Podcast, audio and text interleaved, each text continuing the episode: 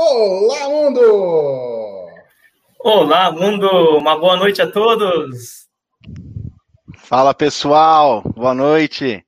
Boa noite! Bom, pra, sejam bem-vindos à comunidade IA Rio Preto. Né? Para quem não me conhece ainda, eu sou o Flávio Scabori, né? sou um dos, dos fundadores da, da, comunidade, né? junto com mais alguns colegas aqui, e hoje também é, sou um dos, dos community managers aqui. Então, aqui comigo hoje tem o Fernando, vamos se apresentar. Opa, tudo bem, pessoal? Meu nome é Fernando, uh, faço parte também dessa comunidade. E se você gostar, se você acha que vale a pena participar dessa comunidade, venha fazer parte também, uh, vem participar com a gente e criar a comunidade cada vez mais consistente e cheia de gente bonitas e felizes e legais. É isso aí. Enzo, se apresenta para a gente.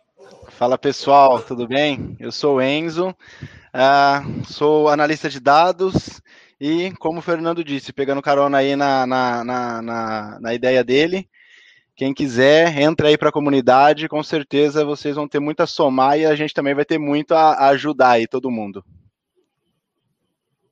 Legal. Legal, que, ô, Enzo. É, e quem né, finalmente chegou, chegou o dia aqui. Chegou. É, se, chegou. Quem, se puder apresentar nosso. nosso... Cara. esse é o cara, hein? Esse que tá vindo aí é o cara, hein? Mário é. Filho. Bom, o Mário Filho é Kegel, ele só é Kegel Grandmaster, né? Um dos, se eu não me engano, um dos cinco brasileiros, né? Uh, um dos cinco ou três brasileiros que é o Grandmaster. Meu, é o cara, assim, não tem nem o que falar. Vamos, vamos fazer assim, vamos chamar ele e deixa que o cara mesmo fala, porque não tem nem como falar dele, velho. Chama aí, chama aí. Opa! Ô, Mário, a expectativa da galera aqui, ó. É, boa noite. Agora eu já entendi por que vocês me chamaram. O Fernando falou que ele quer encher de gente bonita, então. Ah. É. então, boa noite, pessoal. É, obrigado aí pela, pelo convite e pela apresentação generosa. É, e eu tô aqui para ajudar vocês no que puder, respondendo aí as perguntas sobre carreira, sobre Kaggle, sobre, enfim, esse maravilhoso mundo dos dados. Eu tinha cabelo quando eu comecei, agora é isso que ele faz. Acho que eu entendi porque começou a cair aqui. Pois Acho é. Começou a trabalhar muito com dados. Ô, Flávio, cuidado, hein? Ô, ô Mário, eu vou puxar, vou puxar essa tua aí do cabelo, cara. E faz quanto tempo que você tá na área? Oficialmente, quando eu ganhei meu primeiro dinheiro fazendo isso faz sete anos, né? Foi em fevereiro de 2014.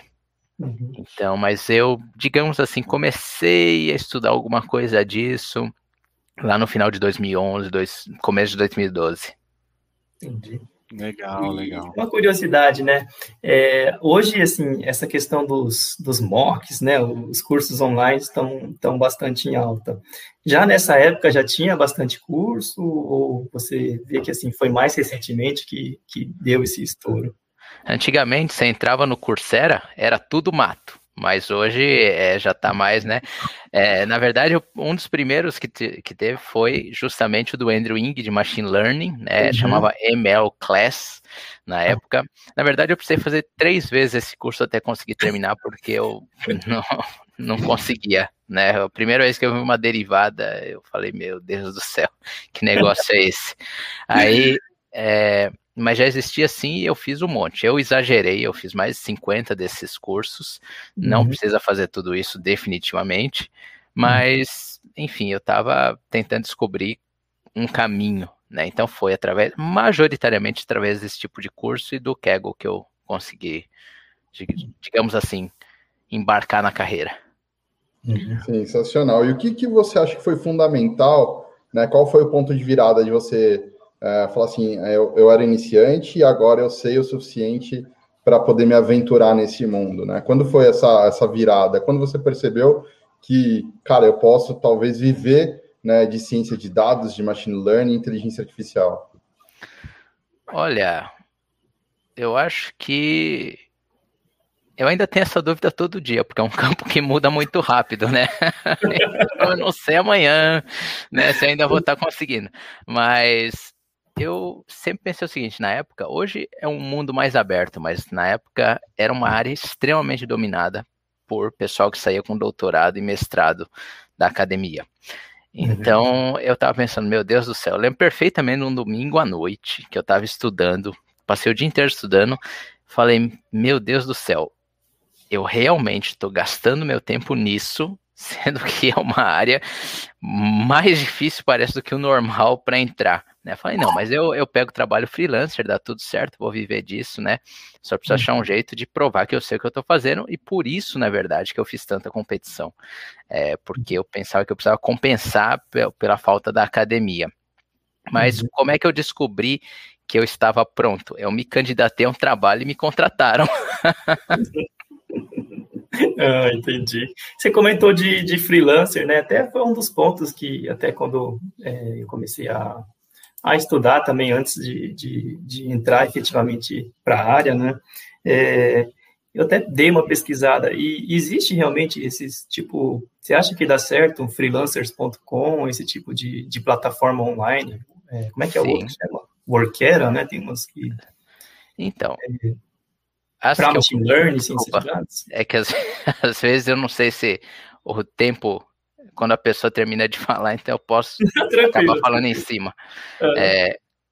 Então, eu tenho pessoas que eu conheço que eu tenho uma live muito famosa sobre freelancer, onde eu abri o meu perfil, é, eu mostrei como eu mandava propostas para trabalho, como eu literalmente ganhava dinheiro com isso, né? A maior uhum. parte da minha carreira foi como freelancer. É, a questão é, você começa nessa plataforma, mas depois você não precisa mais delas, geralmente. Porque uhum. essas pessoas que você começa a trabalhar na plataforma começam a te indicar e elas mesmas te dão mais trabalho, né? A pessoa uhum. mais fácil de você vender alguma coisa é quem já comprou de você. Então, mais fácil, o trabalho mais fácil que você vai pegar é de quem já te contratou para alguma coisa né? Uhum, faz sentido. Mas, mas funciona sim. É, uhum. A Upwork eu trabalhei tanto como freelancer como dentro da Upwork, então eu vi que tem gente que vive daquilo, definitivamente. Uhum. É, a Code Mentor é uma plataforma que eu gosto bastante, que é mais voltada para mentoria. Eu acho que é mais fácil para quem está começando. Até fiz um uhum. post esses dias super simples de é, entre lá, selecione trabalho e assim é praticamente impossível se você entrar lá uma semana e ficar se candidatando a trabalho, é, você não pegar nada, sabe? E aí você uhum. começa a fazer, aí o pessoal começou a mandar mensagem dizendo que tinha feito, viu a live, não sei o que, papapá. Dá certo, sinceramente uhum. dá certo. É uma questão de você se organizar para viver disso. E é bom que o dólar, né? O dólar tá quase seis reais aí, Nossa, geralmente você recebe em dólar, então, às vezes, você consegue cobrar um preço até mais barato, né? Principalmente no começo, quando você ainda não tem muito trabalho feito na plataforma. Meu, uhum. é, é muito. Dá, dá sim. Eu, eu acho que eu uhum. consigo.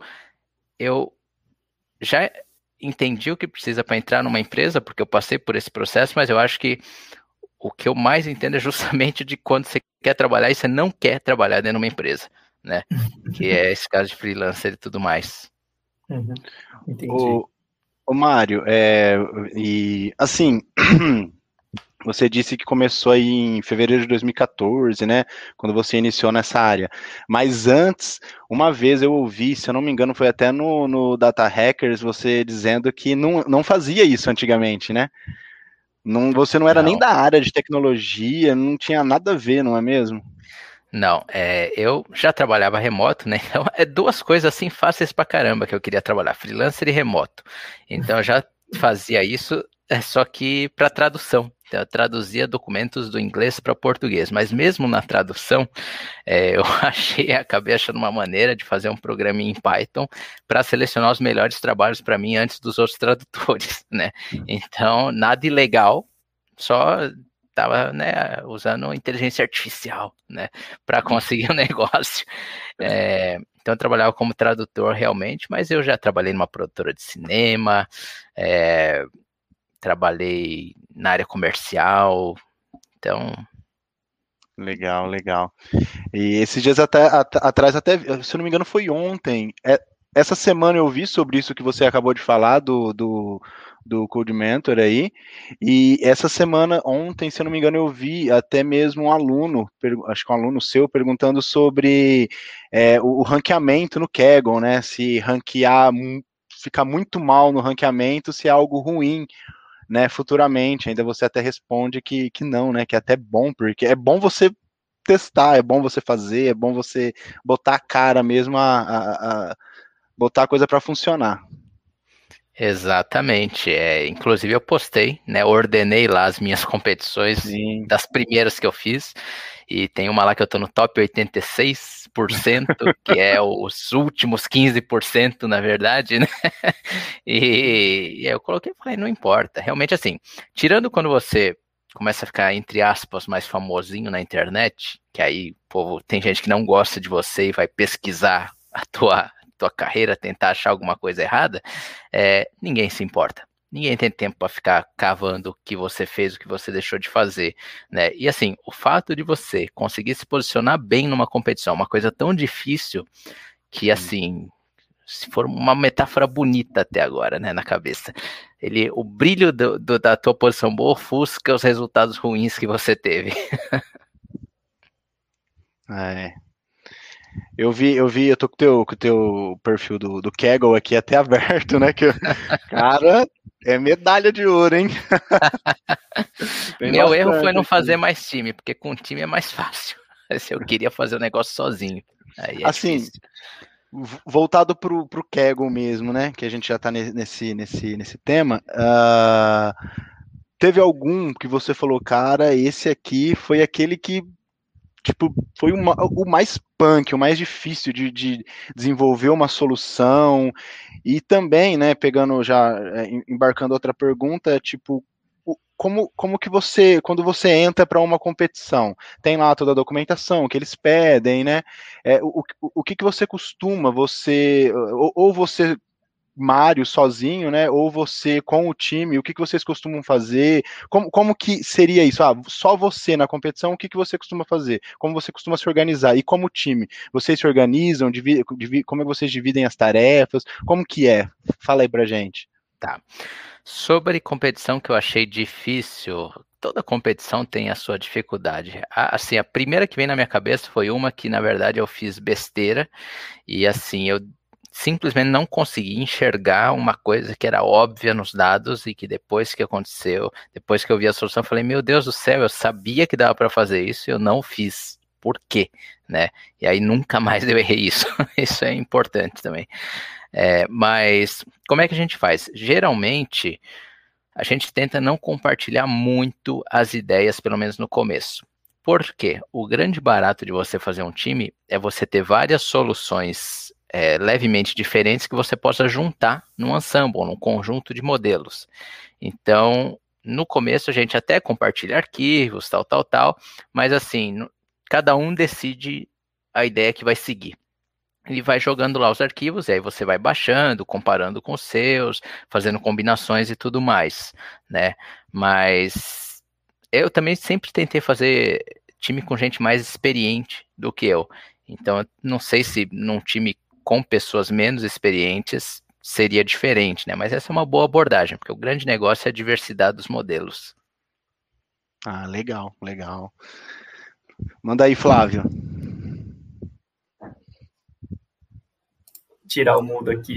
É, tem uma, uma dúvida assim, né? É, eu nunca, assim, hoje eu trabalho já, fez, recentemente fez um ano que, que eu trabalho como, como cientista de dados, né? Que em São José do Rio Preto. E, assim, é, fiz também, segui um caminho bem parecido, claro, né, assim, nas devidas proporções, né, proporções bem menores, mas eu também fui na linha de fazer vários mocks, né, até chegar ao ano passado que realmente entrei para de é, para trabalhar full time mesmo. E, e, eu participei, bem dizer, vou dizer que nem cheguei a participar de, de Kegel, né? Na sua opinião, assim, qual que é a maior diferença entre as competições e, e é, o dia a dia ali, né, dentro das empresas mesmo, né? O que, que qual que é o, a principal diferença? A competição é muito bom para você aprender machine learning, a modelagem do machine learning. Então, se a gente pegar um projeto de data science, geralmente ele tem Você vai conversar com a área de produto, que vai te dizer qual problema que quer resolver. Você precisa aprender a traduzir isso para um, um, uma linguagem de machine learning, ou em boa parte do tempo você nem precisa de machine learning para resolver. Depois você vai, procura os dados que você tem, dados que você precisa coletar, que dados você precisa para resolver esse problema. Depois você vai para uma modelagem, criar uma solução envolvendo machine learning ou não, e aí faz o deploy, depois você tem que monitorar isso. Então, o que o Kaggle vai te ajudar é nesse terceiro ponto, é na hora que você precisa criar um modelo de machine learning. Uhum. Mas olhando de um ponto de vista do mercado, principalmente no Brasil, é, nesse momento, se você quer entender bastante machine learning, vale a pena você ir para o Kaggle competir realmente, né, para tentar ganhar um prêmio. Agora, é, se você só se você está interessado em entrar no mercado, em buscar um emprego, não necessariamente em, sei lá, ir profundamente, melhorar a tua habilidade em machine learning, ganhar um prêmio em competição, é muito mais fácil você trabalhar em, em outros projetos que demonstrem todos esses passos, né? Que você sabe uhum. fazer todos esses passos, entregar valor, porque a empresa não quer saber de tua colocação. Sim, algumas empresas mais maduras, que tem um departamento grande de data science, se importam com colocação no Kaggle, assim, te ajuda a abrir alguma porta, né? Foi o que abriu a uhum. porta para mim para ir para o Upwork. É, uhum. mas em geral eles querem saber se você resolve o problema. Não adianta você ser um fodão do Kaggle e não resolver o problema da empresa. Uhum. Então, é muito mais, assim, a não ser que o teu foco seja aprender machine learning, vale uhum. muito mais a pena você focar em fazer essas POCs, como você diz, é, de faz o projetinho de dashboard, ou então de machine learning mesmo, uma coisa simples, mas que mostre que você sabe resolver o problema. Legal. Eu tenho uma. Ó, pensando aqui na galera que está assistindo agora, ou vai assistir depois esse vídeo ficar gravado. É, como funciona o Kaggle para a gente, é, para quem não conhece ainda, né, o que é o Kaggle? Dura, essas competições duram é, um dia, é um final de semana, é um mês, e depois eu tenho outras perguntas aí para complementar, mas para não encher também, é, pode dar uma visão geral, na, na sua visão de Grandmaster do Kaggle, o que é o Kaggle? Maravilha. É, o Kaggle, na verdade, a gente fala muito dele porque ele foi a primeira plataforma de competições de machine learning. Então a gente tem, por exemplo, a Top Coder, esses lugares que tem competição, onde o pessoal vai, tenta programar, fazer o algoritmo lá para rodar rápido, sei lá, hackathons e tudo mais. O Kaggle é isso, só que para machine learning. Inicialmente, hoje ele abriu muito mais. Então, o que acontece? Basicamente, quando a gente fala de competições, alguma empresa foi lá, disponibilizou um banco de dados e determinou uma tarefa. Então, os primeiros passos, vamos dizer assim, de um projeto a empresa fez, que é o que, que a gente quer resolver, o que, que dá para resolver com machine learning que provavelmente vai ajudar a gente, e vamos separar os dados e entregar. Eles falam, ó, quem conseguir criar uma solução de machine learning que ou uma solução geral que resolva o problema, que reduza, né, é, minimize uma determinada métrica de erro ou maximize uma determinada métrica de sucesso, por exemplo, a minimizar o, a maximizar a taxa de acerto de pessoas de transações fraudulentas no nosso sistema de pagamentos. Né? Quem conseguir isso, a gente dá um prêmio, é, geralmente para os três primeiros lugares, às vezes vai para os dez primeiros, tal, mas geralmente para os três primeiros, e, enfim, vocês entregam a solução para a gente. Né? Até tem gente que fala, nossa, mas vai entregar a solução por um prêmio, não sei o quê. Ah, é, é muito mais difícil você implementar uma coisa dessa do que necessariamente chegar até essa solução. Então, eu não acho que, que assim, seja uma forma de. É, Para a empresa, não é um negócio que eu acho que vale muito a pena. Então, o que acontece? É, as competições geralmente vão durar ali dois, três meses. Tem competições que às vezes duram um ano e premiam aí um milhão e meio de dólares. Tem uns negócios meio loucos que acontecem lá, mas geralmente duram três meses e você pode entrar lá e mandar a tua solução. Às vezes você precisa criar o código na plataforma e vai rodar numa instância na nuvem do próprio Kaggle, que é, na verdade, uma empresa do Google, né? O Google comprou. Ou é, você vai mandar um arquivo com as suas previsões, né? E, putz, tem várias, vários detalhes né, de como elas funcionam, mas basicamente essa é a ideia. Tem umas competições também que é de análise de dados, então ganha quem fizer melhor análise. Inclusive, esses dias um brasileiro ganhou aí 10 mil dólares, que fez uma análise super legal do mercado de data science, que assim, uma análise muito, muito legal. E então, é basicamente essa ideia. Legal. E tem uma linguagem específica? Você pode usar R, pode usar Python, pode usar Go, Erlang, Elixir, Julia, o que você quiser. O mundo seria melhor se não tivesse o R lá, mas tem. Então tem R, Python, Go. eu acho que R, Python e Go.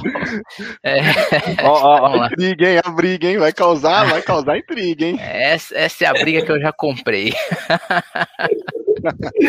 e, mas não tem uma linguagem definida, não. Tem, você pode fazer em várias. Acho que SQL também puro, sempre precisa entrar numa linguagem para entrar no SQL dá também. Da hora. E, e, já continuando na polêmica, desculpa aí eu fazer essas perguntas aqui, tem que jogar para fora, senão explode. Estou aqui para responder. É, como, já que a gente entrou no, no, na polêmica aí, como que você vê esses AutoML da vida, é, essas ferramentas que prometem é, trazer um modelo para você em sete dias ou em alguns minutos, né, que nem é, Pai de Santo por aí, né? Tipo, devolve o seu amor ou dá o, o, os labels para você rapidinho, facinho, é, faz treinamento e tudo com um clique. O que, que você acha dessas ferramentas e o que elas impactam no mercado e até no Kaggle?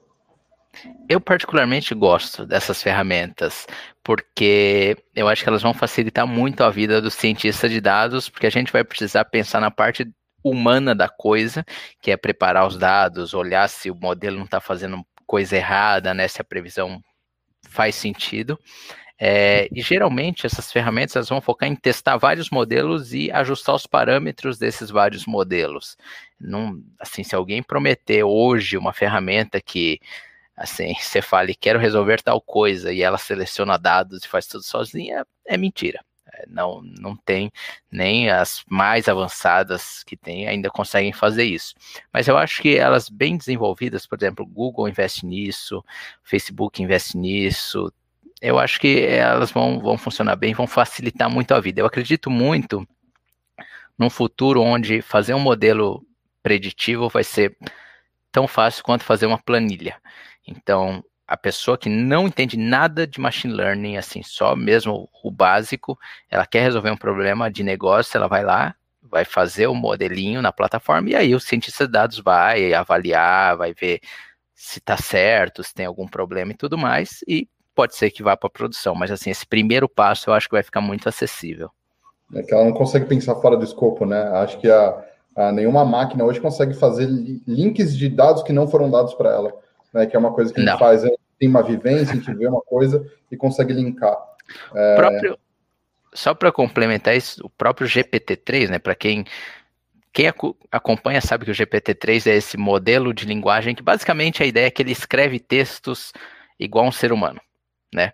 Mas Sim. se você for olhar bem o que ele está fazendo, é, ele foi treinado em tantos, tantos, tantos dados, com tantos, tantos, tantos parâmetros que de certa forma, ele é meio que um papagaião que aprendeu a repetir algumas coisas de uma forma diferente, né? Putz, super útil, vai ter várias aplicações, mas se você parar para olhar bem, você fala, não tá assim com essa coisa de que a gente pega o raciocínio e, como você falou, com a vivência que a gente tem, a gente consegue é, com, trazer para o concreto, para a palavra e tudo mais, né? Isso, isso é, é, tarefa ainda que a gente espera chegar, né, Natal?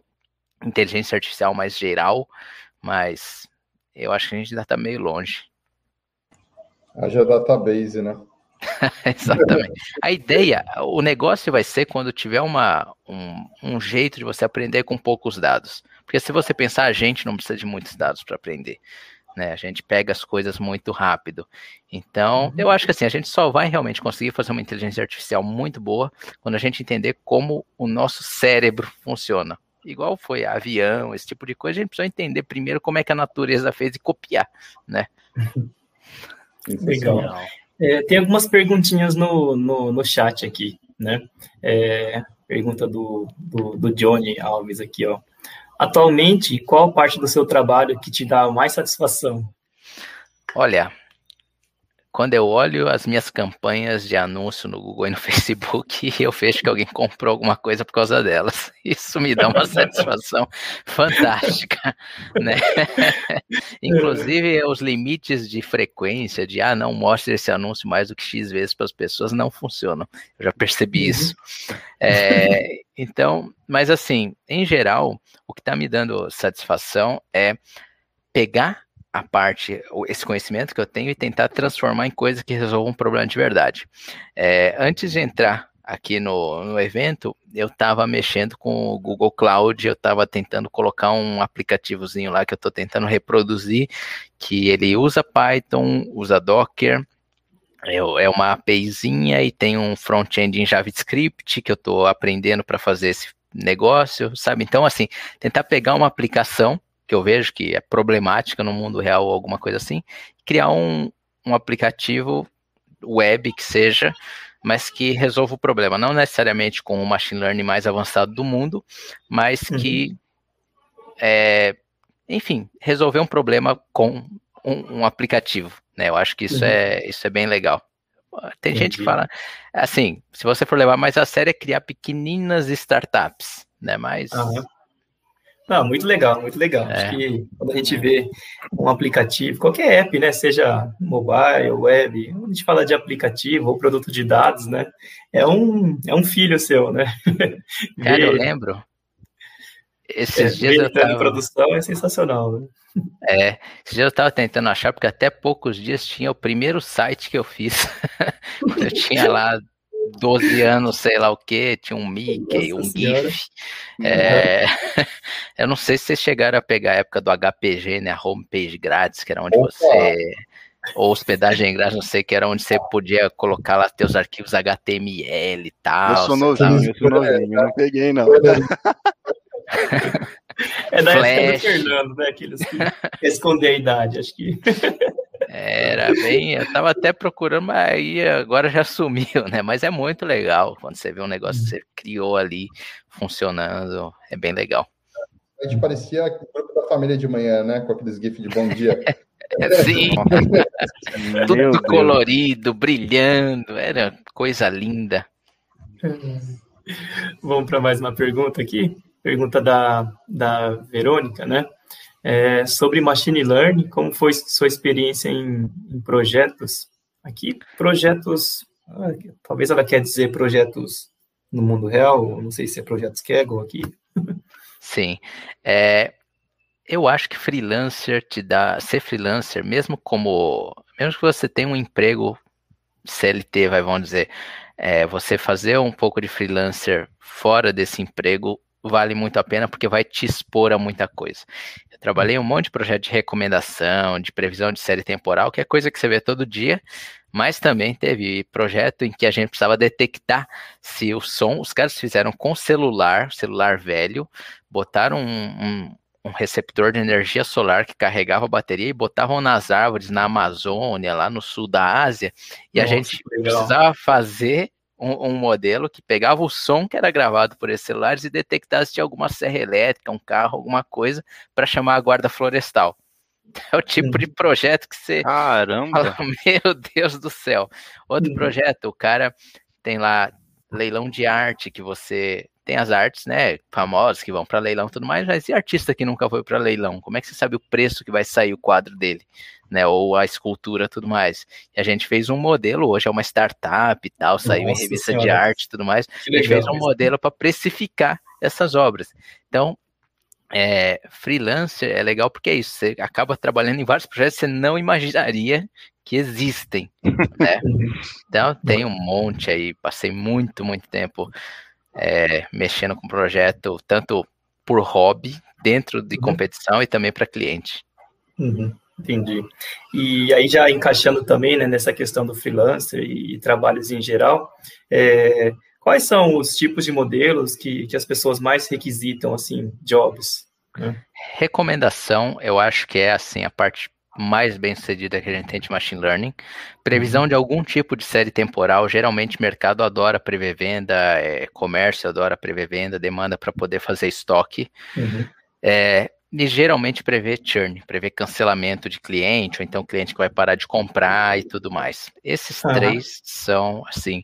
Mas, sinceramente, se você se especializar em um, se você, por exemplo, uhum. souber usar o AWS Forecast muito bem, fiz um vídeo esses dias mostrando, putz, é muito fácil você criar uma empresa que faz forecasts, faz essas previsões de série temporal usando o AWS. É, não sou patrocinado por eles, inclusive, se quiserem me patrocinar, estou disponível. né? Google Cloud aí, né? O Fernando é do GDG, né? Exato. E aí, Fernando? Então... Faz meio de campo já, hein, cara? Então, o que acontece? Raquel, você vai ver esse vídeo aqui depois, leva para frente isso aí. isso aí. É, então, o que acontece? Essas ferramentas facilitam muito. Né? Então, eu, sinceramente, sairia oferecendo recomendação ou previsão de demanda para um monte de empresa, se eu tivesse que, se eu quisesse fazer consultoria. Uhum. Apro é, vou, vou, vou, aproveitar o jabá, então. É, tem, tem, o teu curso, né, o, o, o Mário, e, e, lá você você ensina a fazer mexer, é, é, o desenvolvimento de modelos, né, de, de machine learning. Sim, lá eu ensino justamente a ideia que eu tive quando eu fiz esse curso foi justamente é, fazer um curso diferente, um curso que não existia. Depois todo mundo copiou, mas na época não existia. é, que era fazer um projeto da ideia ao deploy que é o que a gente vê na prática, né? O, esses dias até postei um dos primeiros projetos que eu fiz, foi um recomendador para uma empresa italiana que vende vinho, hoje eles estão grandes e tudo mais. É, e eu lembro que o cara chegou para mim e falou: ah, eu quero, eu ouvi que dá para usar isso, que aumenta a venda, eu quero fazer, né? E aí ele não está muito se importando com a, a, complexidade matemática ou algorítmica do negócio, ele quer um negócio feito. Então eu fiz o curso que a parte principal dele é justamente para ensinar isso.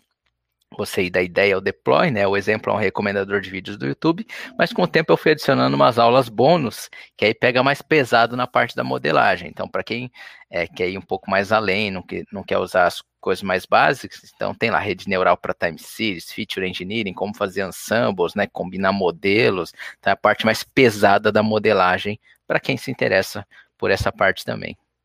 É, eu queria e... até fazer uma pergunta rapidinho. Desculpa, Enzo. Rapidão. Não, pode. Uh, o que, lá, que a pandemia uh, acabou com esses modelos de previsão, principalmente de venda, de turning, porque imagino que ninguém previa que isso viria nesse momento. Né? Já tinha estudos de que viria uma pandemia, mas os impactos sobre ela, no momento, era um negócio meio que é, cinza, né? É, como que isso impactou? Algum pro, produto que você trabalhou é, sofreu e errou feio por causa da pandemia? Na verdade, todo mundo que eu converso, a pandemia quebrou os modelos. Todo mundo. Porque, assim, é um negócio que o modelo simplesmente não sabia. Desde gente que trabalha com trading de alta frequência até o pessoal que trabalha, sei lá, prevendo venda na Hotmart, os modelos quebraram. E o que acontece? Você tem que retreinar esse modelo com os dados novos, ou você tem que cair para uma solução, uma baseline, por exemplo, que não seja tão dependente de outros modelos, né? Então, por exemplo, às vezes vale mais a pena você tentar prever que amanhã vai acontecer o que aconteceu hoje, do que você tentar usar um modelo com dados é, que estão defasados. É, o que a gente vê muito em machine learning, e isso não é só em pandemia, que a pandemia foi um choque muito grande, mas o modelo ele sempre vai perder performance pelo tempo porque ele está sempre mudando alguma coisa. Até se você pensar até um modelo geológico, sei lá, para prever erupção de vulcão, a diferença é que vai ser daqui a 200 anos você vai precisar retreinar, mas você vai precisar retreinar porque vai mudar alguma coisa. Então, é, realmente tivemos problemas aí, mas é aquele negócio, quando você já sabe, você vai lá e tenta se o modelo agia sozinho, você tenta colocar algumas algumas coisas para impedir que ele haja muito longe do que a realidade deveria dizer, né?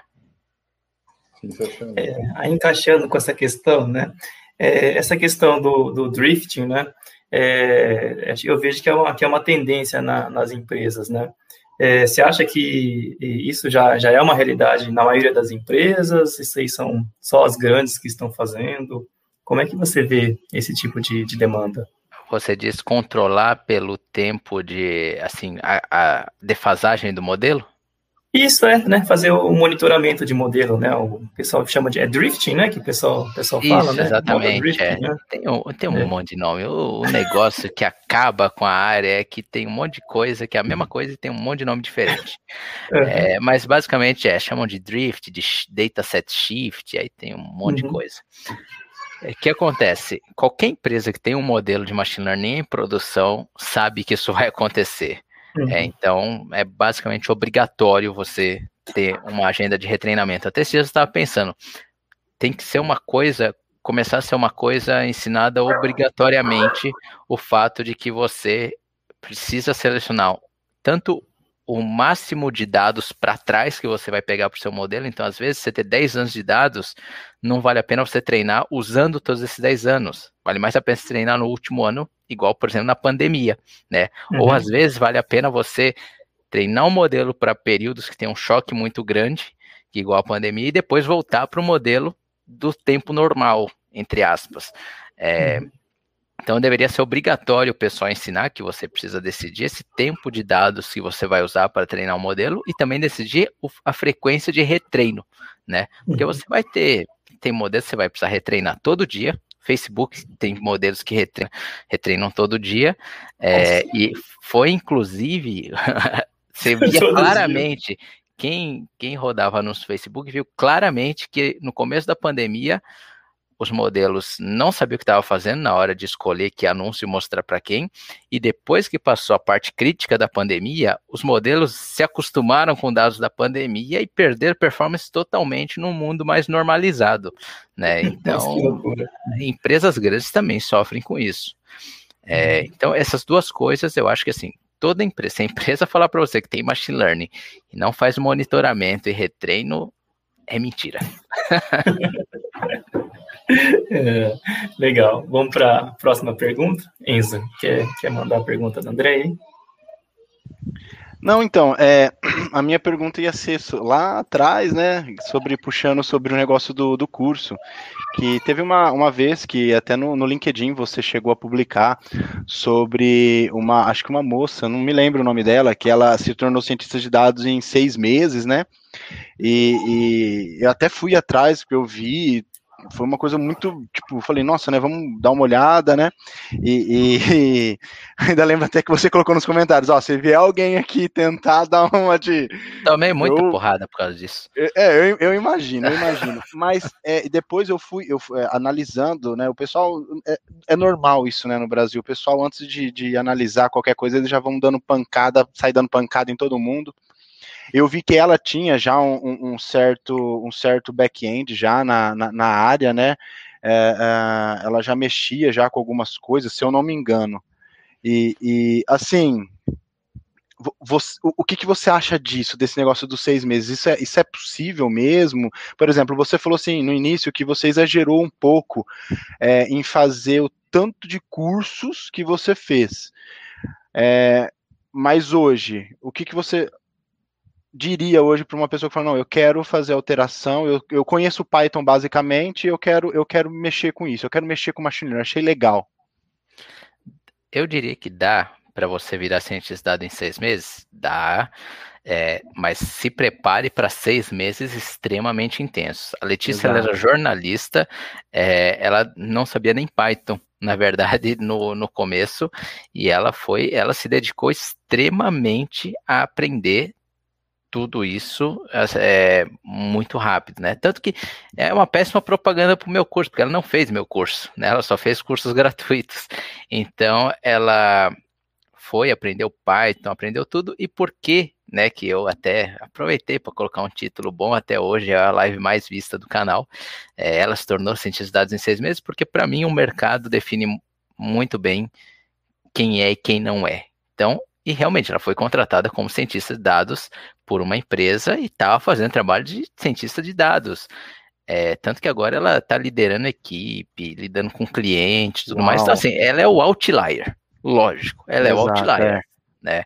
Mas assim, se você focar muito intensamente, pegar os recursos certos, você consegue. Você não vai ser cientista de dados sênior, mas você consegue Sim, entrar sim. como estágio, como cientista de dados júnior. É, e provavelmente não vai ser para manter modelo de machine learning que lida com bilhões de requisições por minuto ou qualquer coisa. Vai ser para limpar dados, para fazer esse tipo de coisa, mas você vai entrar na área e vai começar a ganhar experiência, né? Então, eu acho que é possível, só que é intenso. Eu diria assim, em um ano com mais calma, é um tempo mais legal, mas sabe por que, que a maioria das pessoas tem problema para entrar no mercado? É, parece brincadeira mas é porque não tenta. Não se candidata às benditas vagas, sabe? Aprende Python, faz projeto e aí, Mário, meu Deus, eu não estou conseguindo entrar no mercado. Tá, quantas vagas você se candidatou? Três. Ah, mano, tem que, tem que tentar mais. É um jogo numérico, no fim das contas, entendeu? Certo, ela tentou certo. pra caramba. Ela, ela se candidatou a 20 é, assim, vagas ou algo do tipo. Até mesmo se você parar para pensar, é, é, citando aí Coursera, a, o, o LX também, né, tem muito conteúdo e conteúdo gratuito, né, é, o que eu também vejo, assim, que às vezes eu, eu, eu, eu até mostro pro pessoal, o pessoal fala, nossa, eu nunca tinha visto, nunca ouvi falar nesses sites, né, uma coisa que eu vejo que barra muito no pessoal, fala assim, ah, mas é inglês, eu falo, cara, então, nem entra. Se, se, se, se isso está te barrando, nem vai, porque não vai rolar. Entendeu? Até mesmo o, o, o curso do Andrew, né? Que é um, acho que, se eu não me engano, é um dos, um dos melhores, é um dos cursos mais bem avaliados da, da, da, Coursera, né? Se não for o mais bem avaliado, né? Sim. Você chegou até a fazer também, né, Flávio? Ele, né? ele, é, ele é uhum. ótimo, uhum. né?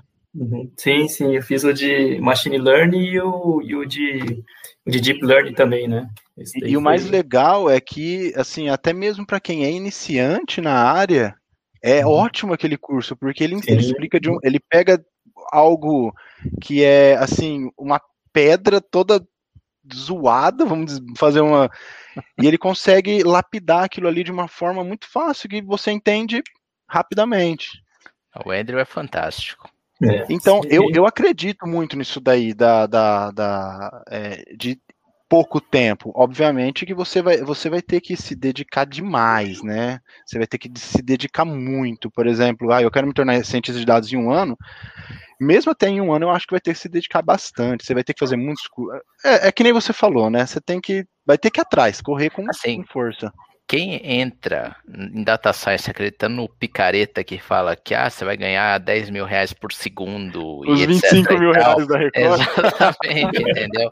Quem acha que é dinheiro rápido e fácil, tá errado. Dá para ganhar não, bastante exatamente. dinheiro com data science? Pô, lógico que dá, mas não vai ser amanhã, entendeu? Exato, é uma carreira exato. como qualquer outra. É. Exatamente.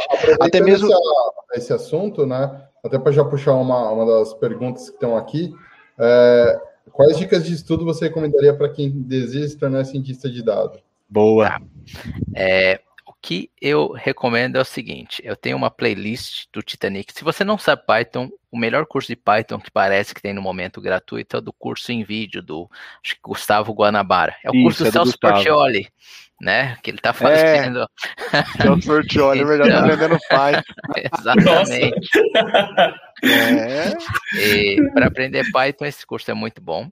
Eu tenho uma playlist do Titanic, onde eu ensino a fazer uma solução do Titanic. Ela não é assim a playlist que vai te explicar mais em detalhe as coisas, ela é super prática.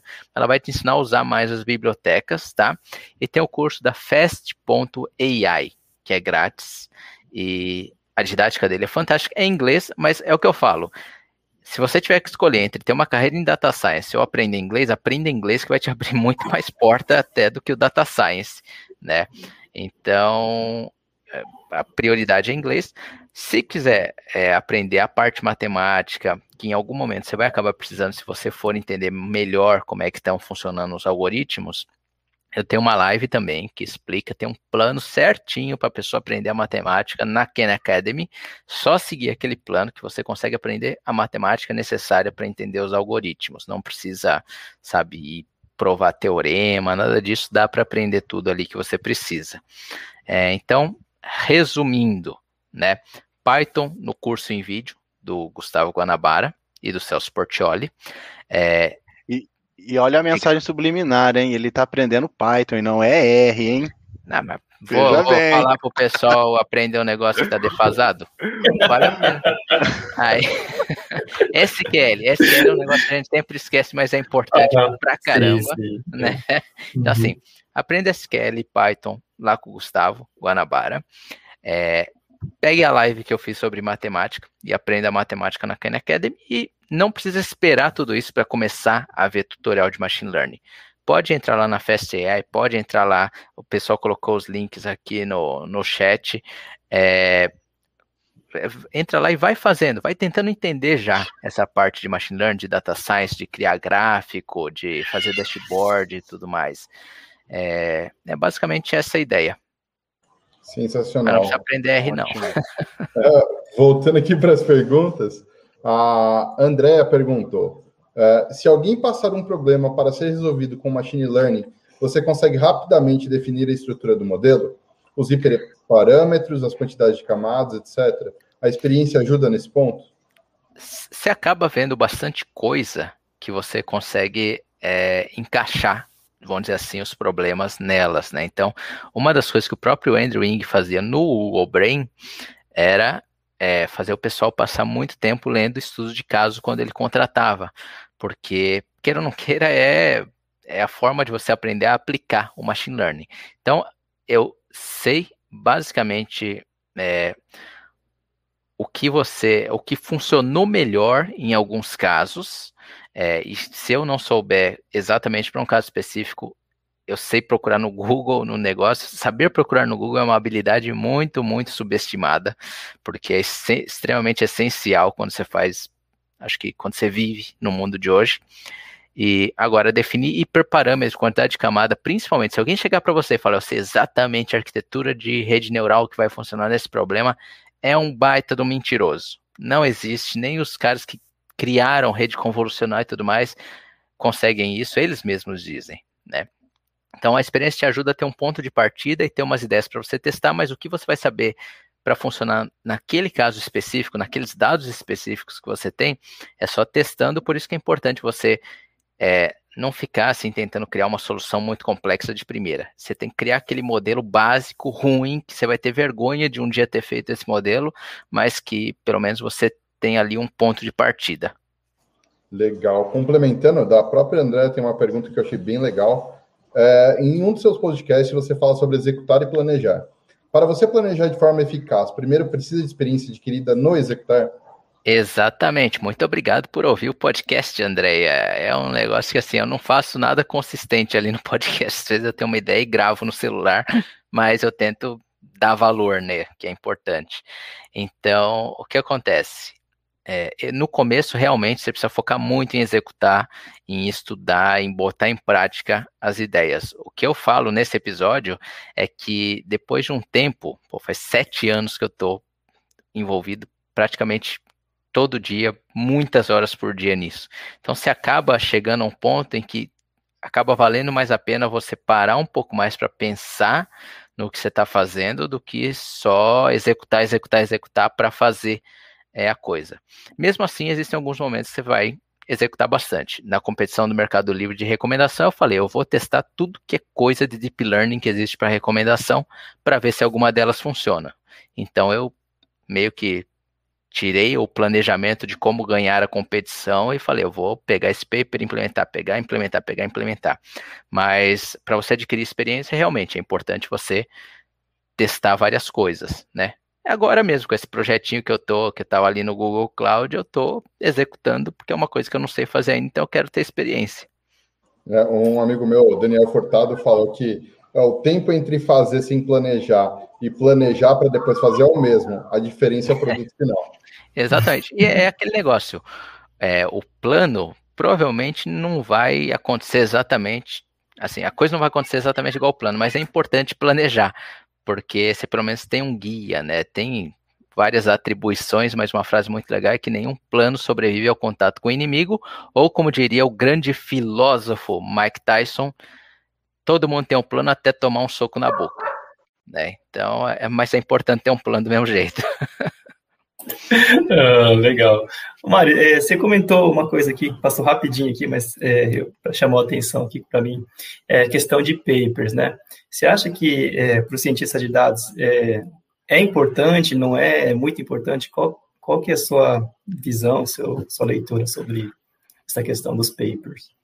Quando eu falo papers, geralmente hum. são assim, aplicações. Então, o Uber às vezes publica alguma coisa, é, uhum. o Facebook, por exemplo, esses dias publicou um artigo de blog, né? Nesse caso não foi o paper, sobre como funciona o sistema de recomendação do feed de notícias. Né? Então, uhum. esse tipo de coisa eu acho legal. Coisa muito acadêmica, a não ser que você tenha interesse especificamente na teoria ou na parte acadêmica, não vale uhum. muito a pena. Por quê? Toda solução de paper bate todas as outras soluções existentes no mercado hoje, até que você vai implementar e ver que não é aquilo. é, tanto, é muito engraçado, porque essa área de recomendação, o pessoal, uhum. não, recomendação com rede neural, papapá, papapá, papapá, e foram soltando paper e não sei o quê, até que um dos caras que lá atrás já fazia sistema de recomendação resolveu tunar os parâmetros, que geralmente o pessoal no paper eles tunam muito bem a solução deles, mas não as soluções é, que eles estão comparando. E, e o negócio bateu os modelos de rede neural, e realmente foi o que eu vi na competição. O modelo de rede neural não bateu nem baseline.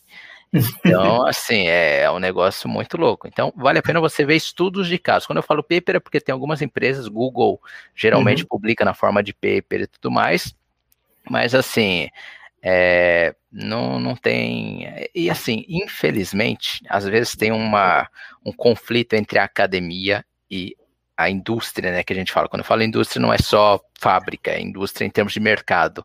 É, uhum. É, ontem mesmo eu vi um cara que é da área de pesquisa, é, ele postou um fluxograma mais ou menos assim, é, como decidir se você deve fazer um doutorado, né, se vale a pena fazer um doutorado. Eu achei muito interessante, porque ele fala, se for só para conseguir um emprego, não vale a pena, então para entrar no Google, agora se você quiser um visto, por exemplo, americano, vale a pena, se você quiser fazer pesquisa, né, ter uma carreira acadêmica vale a pena, tal, tal, tal. Mas o povo nem lê. O povo já saiu me batendo, dizendo que estava errado, que eu estava desencorajando é, a pesquisa e não sei o quê.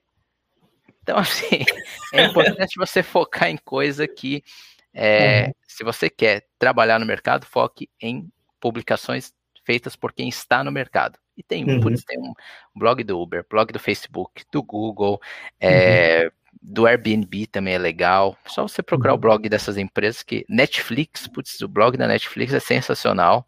Uhum. São casos práticos, né? São casos que, que estão em produção, né? Exatamente, é, é, a realidade. E é bom também, eu sempre gosto de ver isso também para confirmar é, se eu não estou ensinando errado ou se eu não estou viajando, entendeu? Ter uhum. certeza uhum. que não. Esse problema que eu tenho, eles também têm. é, só para complementar, eu acho que é nessa questão da educação, né, como um todo, está muito atrasada do mercado. O mercado é muito mais ágil, ele é muito mais dinâmico, né, e ele se adapta mais rápido. Né? Então, quando a gente fala Sim. da academia, toda vez a gente está falando de modelos antigos de aprendizado ou de pesquisa. Com certeza, as pesquisas que é, doutores ou que você faça em qualquer pós-graduação é, são excelentes, né? Mas às vezes nem sempre são aplicáveis no mercado. Você quer ver um negócio muito interessante? É, o que acontece? O Stanford, eles estão lançando cursos, aliás, Harvard, Harvard lançou, tem o CS50, que é um curso famosíssimo é, que eles têm de, de ciência da computação, e eles lançaram uma extensão para esse, e na extensão eles ensinam você a JavaScript, SQL e Node.js, Node, Node.js, né? tem que falar bonito, é, para você criar um web app. Então, basicamente assim, em vez de eles irem e te dar um curso mais profundo de teoria de algoritmo ou qualquer coisa, eles estão ensinando a fazer aplicativo web, porque é o que o mercado quer. Stanford lançou um curso recentemente que fala sobre design de sistemas de machine learning. Então, literalmente, Docker, é, engenharia de dados, coisas assim extremamente práticas. Porque eles viram que, assim, se ficar muito só acadêmico, o pessoal está procurando outras alternativas, né? E a coisa mais legal é o seguinte: nesse, num desses posts que eu fiz também, desse negócio do, do PHD, o cara é, mas vai ver quem é que criou PyTorch TensorFlow. Não foram os PHDs, não? Aí eu falei, pô, será que foram mesmo, né? Eu fui ver e todo mundo que criou o PyTorch, ninguém tem PhD. então, Nossa. quer dizer, o povo não está sabendo nem do que eles estão falando ali, né? É, nada contra isso, tem vários amigos na academia, mas vários amigos que usam R, inclusive. É, mas assim, eu acho que é uma questão de saber, cada um saber o que quer da vida, né? Se quer ir para academia, pô, vai para academia. Quer ir para mercado, vai para mercado. Não tem problema nenhum.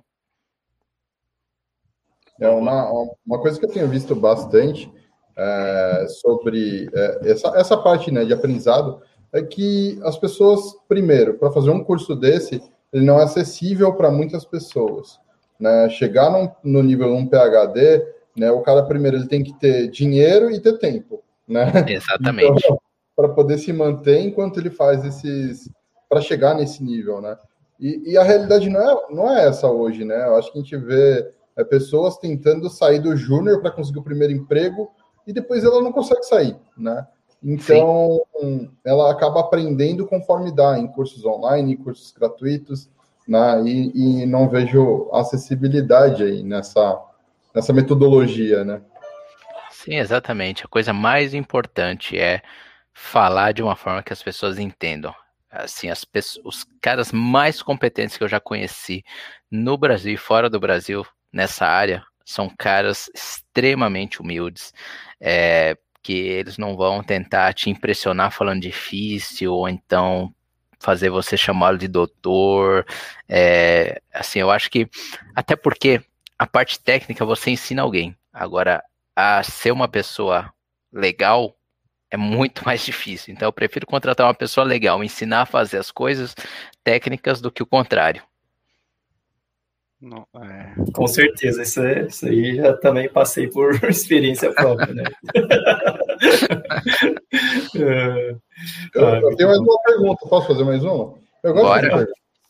Manda. É, eu tenho visto que o grande problema hoje é, para aplicar esses modelos, trabalhar com machine learning, tem sido mais os dados, o pipeline de dados, a, a, como conseguir o dado, como deixar ele fresco, como atualizar.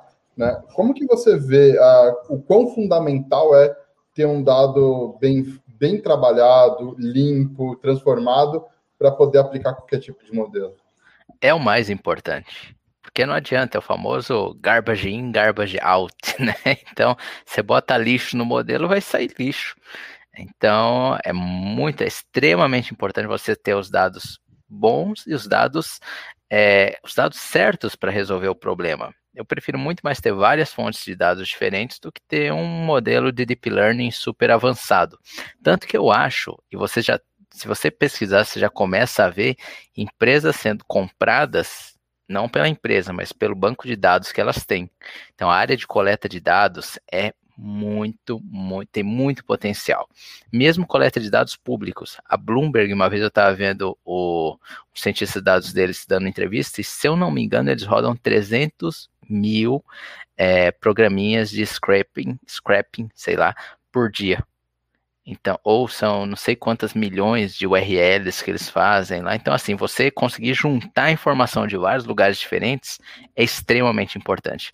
Se eu fosse fazer uma, uma startup hoje, alguma coisa assim, eu focaria muito em quais dados eu vou coletar. Porque dados, assim, você ter os dados está se tornando muito importante. A dica aí, né, Fernando? Fernando trabalha aí com inteligência de mercado, inteligência de dados. É, exatamente. E, e, como que você faz hoje para trabalhar com quando você tem muitos dados, quando é muito grande? Você falou assim, ah, trazer um monte de dado para casa mas processar isso também é trabalhoso e pode inviabilizar alguns modelos, porque o tempo de treino não é tão baixo e dependendo da complexidade, vai aumentando, você tem que clusterizar. Então, é, digamos que eu seja uma pessoa que estou estudando e quero pegar um caso real com muitos dados. Né? É, eu uso Spark, eu uso é, a, a, o processamento distribuído, o que, que eu faço? Eu evito Spark o máximo que eu posso, porque geralmente ele me dá uns problemas que eu não sei resolver. Então, o que eu tento é pegar uma instância na nuvem muito grande, com muita memória. Então, por exemplo, na AWS, no Google, eles têm essas Spot, o Preemptive, né, que são instâncias muito baratinhas por hora e que você pega lá uma instância com 200 GB de memória. E aí você consegue usar pandas, você consegue usar o Desk, né? D-A-S-K, é uma, é uma biblioteca que está bem legal para esse tipo de coisa e te ajuda muito a paralelizar. Em termos de fazer a coisa andar mais rápido, geralmente eu uso esse tipo de biblioteca, né? Desk e tudo mais, para paralelizar facilmente alguma função. Mas se precisasse muito, muito, se tiver muito, muito grande, aí sim é, eu vou procurar. É, esses, uma vez eu paralelizei, eu quis testar 2 milhões de features é, combinadas num modelo, e aí eu, eu esqueci agora o nome do serviço, mas basicamente ele pegava o scriptzinho com um pedaço dos dados e mandava para uma instância pequena na AWS e fazia isso um monte de vezes com o Desk, né? Eu fiz com o Desk, só que ele mandava para várias máquinas. Então, tem várias opções, mas assim, em termos de paralelizar em geral, eu primeiro iria para o Desk, porque o Spark ele me parece um pouco mais difícil de manter se você não tiver experiência. E, e depois para visualizar isso, você faz isso em dados, em dashboards? O que, que você faz para poder ver o, o dado que você trabalhou? Geralmente eu pego uma subamostra dos dados quando eu preciso visualizar. Eu não tento visualizar todos os dados de uma vez, é, que é uma outra alternativa também. Nem sempre você precisa analisar todos os dados. Pega uma amostra aleatória, então analisa, sei lá, usuário por usuário, né? Mas eu assim não, não conheço, não sei muito de ferramentas que que deem para visualizar assim muitos, muitos dados, porque eu acabo não não usando. E a última pergunta que eu tenho para você hoje é qual que é a sua stack? O que, que você gosta de usar e trabalhar para poder fazer suas análises? Tá, hoje eu uso Python Jupyter Lab, né, que é basicamente um Jupyter Notebook um pouco mais cheio de coisinhas. É, para fazer as minhas dashboards pessoais, eu uso Streamlit. Para fazer dashboards, é, assim, APIs em geral, Hoje eu estou testando bastante o Fast API, mas eu gosto também do Flask bastante. Aí vou, vou só falando esse monte de sopa de letrinhas, aí depois quem tiver interesse vai pesquisando. É, que mais? Pandas, essencial. NumPy, essencial. É, SQL, também. Geralmente os dados estão em uma, um banco de dados SQL. É, Scikit-learn, XGBoost, para redes neurais, eu estou preferindo o PyTorch, mas PyTorch e TensorFlow vai do que você é mais, se, que você acha mais fácil. Um, tinha uma que eu estava pensando aqui e eu esqueci. Mas se eu lembrar, eu falo. mas é basicamente é, essas são as ferramentas que eu tenho usado hoje. Ah, tá. Pra, se eu preciso colocar um, um banco de dados assim, é, que não seja tão importante, ou eu vou usar o SQLite, ou eu vou usar Heads. Eu gosto muito do Heads. E é basicamente isso. Sensacional, obrigado. Ah. A gente tem mais é perguntas aí, Fernando? Não tem, acho que eu fiz muita pergunta, pessoal. Assim, ah, cara chato. Ah, muito bom. É, Mário, se você quiser né, fazer o, o, famoso jabá aí, falar um pouquinho do, né, do seu curso, para quem, né, para quem, quem é a pessoa ideal para fazer esse curso, que tipo de pessoa que, que, que o seu curso ajuda, é, fica à vontade aí. Beleza, então é, geralmente o meu curso é melhor para quem já sabe o básico de Machine Learning. Então, se você já sabe treinar um modelo no Scikit-learn, o que, que é um split de validação, né, carregar os dados com pandas, eu acho que é um passo bem interessante, porque você vai aprender a fazer o projeto da ideia ao deploy. É, e também tem a, a, parte mais avançada, que é como você criar uma validação quando você tem uma série temporal, que é uma coisa que não pode usar as validações aleatórias que a gente vê, é uma coisa muito importante.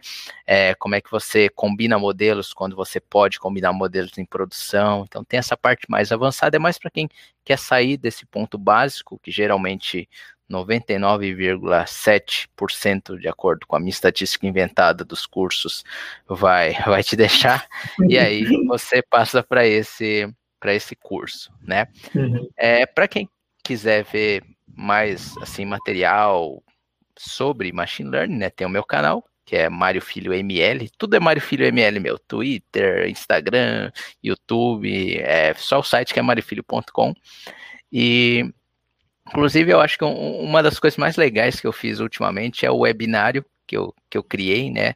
Que é webinar.mariofilho.com, onde eu falo das três partes que eu foco quando eu estou fazendo um projeto de machine learning. É, E em tese eu não posso falar quais são as três partes, você tem que assistir para descobrir. Então você entra lá, webinar.mariofilho.com, né? Com I, né? Webinar. E aí você tem o, dá o e-mail lá e assiste. Basicamente isso. É, é muito isso bom. aí. Também quero agradecer né, pelo espaço. Muito legal a conversa aqui. Eu acho que eu realmente entrei nisso primeiramente para porque eu acho que saber machine learning, data science e tudo mais é uma vantagem econômica muito grande para uma população. Então eu gostaria muito de ver o Brasil sendo, uhum. imagina você ver Brasil disputa com China e Rússia o, a, liderança de inteligência artificial no mundo. Não uhum. sei, tem diferenças culturais e tudo mais que podem atrapalhar um pouco isso, mas a gente faz o que pode para tentar tornar isso realidade. Então, uhum. eu agradeço ao espaço, fico contente de vocês estarem mantendo aí a comunidade aí em Rio Preto. Eu acho super importante ter esses tipos de comunidades locais, né? Eu sempre que posso participo desse tipo de evento para tentar ajudar a fortalecer aí, dar dicas, acelerar uhum. o progresso do pessoal. Então, uhum. continuem o ótimo trabalho e vamos fazer inteligência artificial tá, tá, certo. Não, muito obrigado pela, pela presença aí, Mário. Acho que é, é uma inspiração né, para as pessoas que, que estão começando. Para mim também é uma inspiração, né, assim, é, ver, ver o, o, case seu, né, assim, de, de correr atrás, de, de, de, de procurar capacitação e, e conseguir se, se, se colocar no mercado, se posicionar aí, né, como uma referência. Acho que é, é, é, um case legal, né? Assim, a comunidade também tem, a gente tem esse papel, né? A gente aprende muito, né? Sim. Mas também tem, tem, tem esse lado de levar para as pessoas aqui, né? A gente está no interior de São Paulo, né? Mais de, mais de quatro horas, quase cinco horas da, da capital, né? É uma oportunidade legal de a gente é, trazer conhecimento, né? Trazer pessoas como, como você para inspirar as pessoas daqui. Né? Então, agradeço aí realmente e, foi, bom, o que eu posso dizer é que foi uma aula, né? Foi um, muito aprendizado, anotei diversas coisas aqui que a gente vai também, é, assim que possível, já colocar no, nos comentários do, do canal aqui. Maravilha. É, Enzo, Fernando, querem dar as suas palavras? Bom, é isso aí, cara. Acho que não. Eu não sei. É, tem lá. mais coisa depois de mim? Acaba o evento, eu não sei o que, que, que acontece agora. Não, a gente, né, assim, é, hoje, é, é, assim, né, ninguém vai querer falar depois de você também, né? É. Não, eu, ah, é. Eu, quero agradecer. A não ser que o Enzo queira, queira falar aqui, dar uma aula agora, Enzo, depois do Eu dar aula? Ah. De machine learning? Todo mundo não. tem alguma coisa para ensinar, isso é importante. É, brincadeira, não, mas o Enzo é, top também. É... Sabe que às ah, vezes... Quem me dera. Às quem vezes, uma coisa que eu tenho falado muito é que o pessoal precisa começar a publicar mais artigo, mais coisa, que às vezes o pessoal tem vergonha, acha que vai ser julgado, então acha que não tem nada. Sinceramente, às vezes é melhor alguém que aprendeu uma coisa há um mês te explicar como essa coisa funciona, do que eu que já estou há sete anos no negócio, e às vezes eu esqueço como era. Um exercício que eu tento fazer sempre é tentar lembrar como era quando eu não sabia para poder ensinar. Então, às vezes, o pessoal, ah, mas eu não sei, é muito básico e tal. Pô, eu acho que assim, ensina. Vai ter alguém que vai gostar e que você vai conseguir ajudar, né? Então isso é, isso é bem legal. É, e tudo começa pelo básico, né? Exatamente. Não tem como. Você vai querer é, criar uma rede neural. Você não sabe nem Python, você já quer entrar numa rede neural. Tipo, não tem nem como. Não existe pra isso. Né? o Bitcoin. Tem... Dogecoin. É. então, assim, é isso aí que o Flávio falou, né? Agradecer aí tua presença, né? Obrigado aí, eu que já te fiz o convite, né? Obrigado pela tua atenção. E com certeza foi uma aula, né? Muita coisa para a gente correr atrás, muita coisa para a gente ver, coisas que nem eu conhecia também. É isso daí. Obrigado mesmo aí pela tua, pela tua presença virtual Obrigado. na nossa comunidade. É, eu acho muito legal essa vivência que você tem, o que você trouxe, porque parte da nossa comunidade ela é acadêmica, né? A gente vê que os nossos vídeos, eles, é, não, não ao vivo, mas a gente vê que vai crescendo o número de visualizações, e a maior parte que vem comentar comigo são professores de, de FATEC, é, são pessoas que estão fazendo doutorado, mestrado. Então, que bom que você me então falou isso agora. É. Não, mas é, a gente, eu acho que tem que ter essa dose de realidade também de, de mercado. Eu sou um cara que uh, eu sou muito cético de como a academia vem acontecendo, né? Então, eu faço palestra para faculdade, faço palestra para curso técnico, mas a, a, real, a real é que o modelo como a gente aprende, como a gente ensina na academia, tá, tá muito defasado, né? Então, eu faço aqui mesmo, vai assistir. mas é, é, muito legal saber essa, ter essa vivência também da competição, né, de como que é, são essas realidades, né? Acho que é muito importante para o crescimento de todo mundo e ter saber quais são as tecnologias que são mais utilizadas por alguém que participa, que está tratando casos reais, cara, é muito satisfatório, né? E acho que vai dar, vai servir de guia para muita gente. Muitas pessoas vão aprender com, com tudo que, que ouviu aqui. E vão te procurar também. Acho que, que é muito legal é, saber que tem por onde continuar a ver mais do Mário Filho ou de qualquer outro outra pessoa que a gente receba aqui. Exatamente. E assim, ninguém nunca, nem eu, nem o fulaninho que vende curso, ninguém vai te ensinar tudo. É, sempre é interessante estar tá olhando várias fontes, é, várias pessoas. E assim, também não pense que ah, o Mário faz as coisas e dá tudo certo. Não, eu bato a cabeça pra caramba para resolver coisa. Então, assim, é parte da jornada, né? Tá todo mundo aí, mas sim, podem, podem me procurar aí. Eu tento ser, assim, diante do tempo, né? Eu tento responder as mensagens que me mandam. Não sei quando é gente sem noção, que tem gente que não tem noção nenhuma. Mas é, geralmente eu tento me manter aí, ajudar o pessoal, realmente. Sensacional. E é, como, como você disse, né? Ninguém nunca vai saber tudo. E lembra da frase do Pascal: ninguém é sábio o bastante que não tenha o que aprender, ninguém é ignorante o suficiente que não tenha o que ensinar. Então, troquem Exatamente. bastante conhecimento, participem das comunidades, faça como o Mário Filho, né, é, bota a sua, a, o seu conhecimento em, em, prática e depois vem aqui para a comunidade para ensinar um pouquinho para a gente.